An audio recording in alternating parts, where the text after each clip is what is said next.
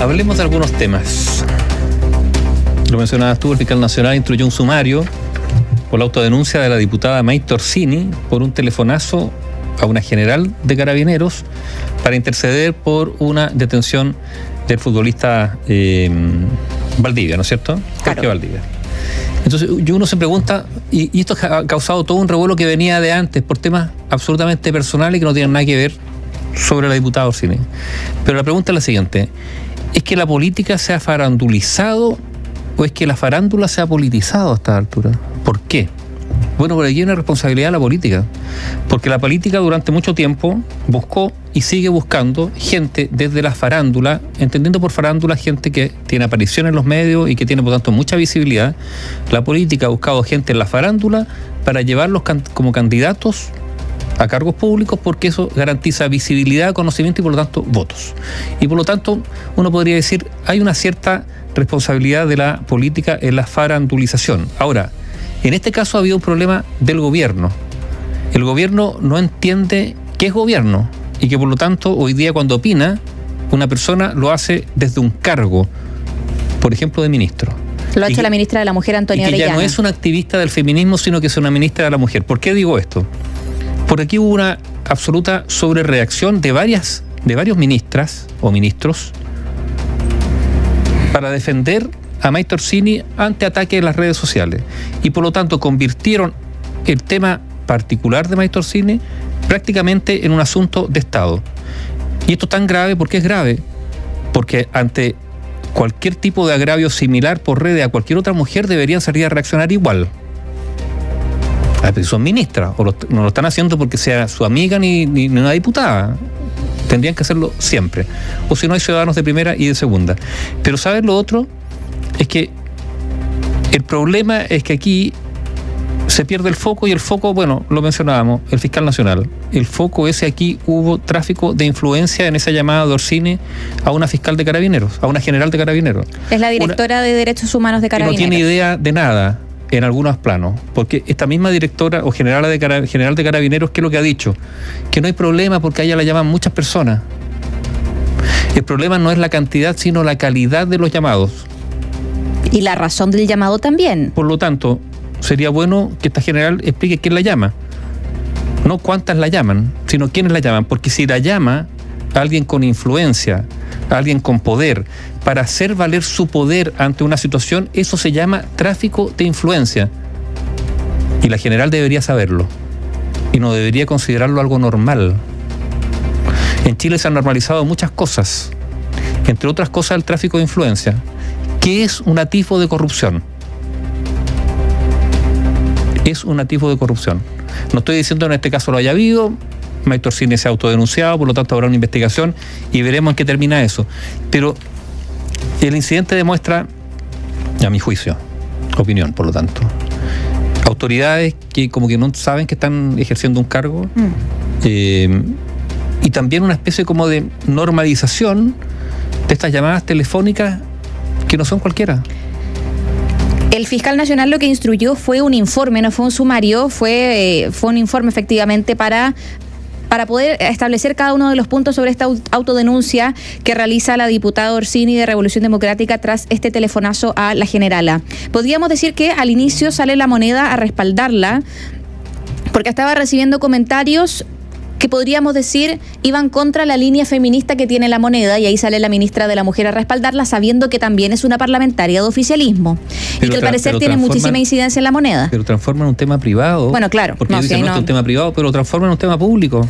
Pero siguen con todo el tema de la defensa, podríamos decir una defensa corporativa a Maite Orsini. ¿Qué fue lo que dijo? Porque lo que pasa acá es que el exfutbolista Jorge Valdivia lo toman en un procedimiento policial porque él iba caminando en la calle, al parecer no tenía su cédula de identidad. Hay antecedentes que se desconocen. Luego de eso lo toman detenido y él llama a la diputada Orsini y le dice que efectivamente habrían existido algunas alguna especie de irregularidades en esta detención y que él quería efectuar una querella.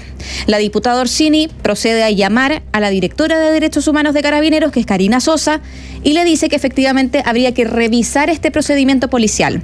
En entrevista con la tercera, Carolina Sosa, quien, digo, Karina Sosa, quien es esta generala de carabineros que efectivamente está con, recibe este llamado, dice que ella nunca habló con el futbolista, dijo que recibe llamados constantemente y que pero ella no es el 133 porque el 133 no contesta y ella contesta, parece. Partamos por ahí, ¿no? O sea, estoy leyendo los comentarios de muchos auditores que dicen, mira, fíjate que hay personas que llaman a carabineros y les contestan. Y cuando uno llama no contestan. Partamos por eso de dato, que no, es, que no es menor también. Le preguntan si es normal que la llamen las autoridades para plantearle este tipo de este tipo de cosas o este tipo de requerimientos y ella dice que es habitual porque es el contexto en el que ella se desempeña, va a las comisiones del Congreso, el INDH tiene su número, pero acá yo creo que hay que hacer una diferencia, porque es distinto. Esa explicación es absurda, porque entonces el general que ve los delitos es normal que le llamen los delincuentes, por ejemplo que visitan las cárceles, ¿no es normal que me estén llamando los delincuentes, los presidiarios? Yo creo que acá lo importante también es eh, hablar del contexto, porque si es que un grupo de parlamentarios, por alguna situación de eh, violación a los derechos humanos o cualquier información que tenga carácter de eh, represión, por ejemplo, o uso excesivo de la fuerza, se le llama por una situación que podríamos decir sea grave, Considero a mi parecer que está bien que se comuniquen con la fuente directa, que es la encargada de derechos humanos. Pero acá estamos hablando de un tráfico de influencia, básicamente. Hay conductos regulares para hacer eso. O sea, lo que podríamos. telefónico. El pituto, porque básicamente acá el exfutbolista al ser amigo o cercano a la diputada Orsini, porque algún tipo de cercanía deben tener para que haya realizado ese llamado, llama a eh, esta generala de carabineros y se busca realizar este procedimiento.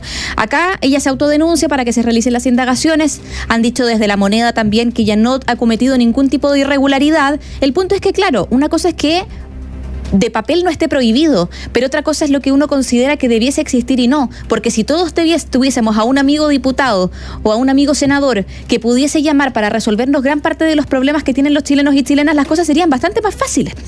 El problema es que para eso tendrían que haber muchos diputados. Bueno, y no queremos eso. Puede ser un problema. Pero efectivamente, acá pueden decir que de, de, de, papel no hay ningún error. yo creo que absolutamente privado de, la diputada, a través de, todo esto se transforma en un tema público, porque me parece que no tiene nada que ver, pero bueno. Y lo otro, el eventual tráfico de influencia. Y hablando de corrupción, hablemos de lo que está pasando en Rancagua y que es un caso que está abierto, no sabemos si, es culpable o no es culpable el alcalde, hay una indagatoria. Pero hay dos cosas relevantes. Uno, esta es una investigación que se inicia a partir de hechos sospechosos detectados por la Contraloría. Eso es muy importante. O sea, esta es una acción gatillada por la Contraloría General de la República que estima que hay visos de cierta irregularidad, hablemos de corrupción. Y por lo tanto, por eso se abre esta investigación. Y eso es muy importante porque, bueno, cuando se habla que las instituciones, instituciones funcionen, bueno, que funcionen, pues. Y vamos a ver cómo funcionan. Y lo otro tiene que ver con, algo que hemos reiterado aquí muchísimas veces, y que en el mundo de los municipios por las tareas propias de los municipios, por los inmensos frentes que tienen, eh, por la gran cantidad de recursos además que, que, pasan por ahí, es un espacio muy propicio para la corrupción. Y además porque en los municipios hay, uno podría decir, no sé si mucha o poca fiscalización, da la sensación que poca, y muchas veces los propios eh, concejales, que son quienes están para fiscalizar, bueno, a veces o no les da o no quieren o, hacen la vista gorda. Pero como sea, hay que poner atención en los municipios, porque en todas partes del mundo además, a ese nivel es donde se generan espacios de corrupción, porque bueno, porque hay poca visibilidad, porque son muchos mucho poca fiscalización, mucho dinero. Entonces, que sirva esto como ejemplo, un ejemplo más, pues si no es la primera vez que un municipio se, se, ve envuelto, digamos, en una investigación por corrupción. Digamos, esto es una investigación abierta, insistimos en esto, así que no sabemos si hay culpabilidad o no. Pero pero a veces hay tanta laxitud para, para revisar ciertas cosas que reiteradamente se perciben como, como focos de eventual corrupción. Yo creo que eso es un punto importante, Nivaldo, porque nosotros estamos hablando constantemente. Me atrevería a decir que más de seis veces en el año sale algún municipio o algún caso en alguna municipalidad de nuestro país en la cual hay problemas de corrupción, de tráfico de influencias. Eh, entre otros. Acá lo que dice finalmente el alcalde de Rancagua, quien es em, Juan Ramón Godoy, es que él también había solicitado este esta especie de em, informe de Contraloría, porque había visto también irregularidades en la gestión del alcalde anterior, Eduardo Soto. Dice, acá no existe ninguna irregularidad y por tanto entregaremos todo. Pero uno se pregunta, ¿qué antecedentes se requieren para allanar un domicilio? Porque una cosa es que yo presente un informe a Contraloría o presente este requerimiento para que se investigue, pero otra cosa es que me allanen la casa.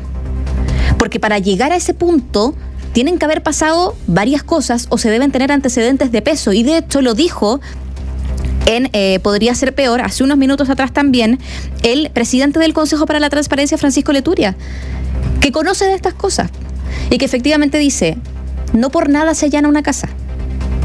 Entonces, claro, el alcalde de momento puede decir que no está involucrado en nada y ojalá así sea. Pero. Pero no allanan una casa por cualquier cosa. Mira, esto va a demorar, seguramente habrá más diligencia eh, y, el resultado puede que, no sea rápido, pero, pero yo insisto en poner ojo a nivel municipal.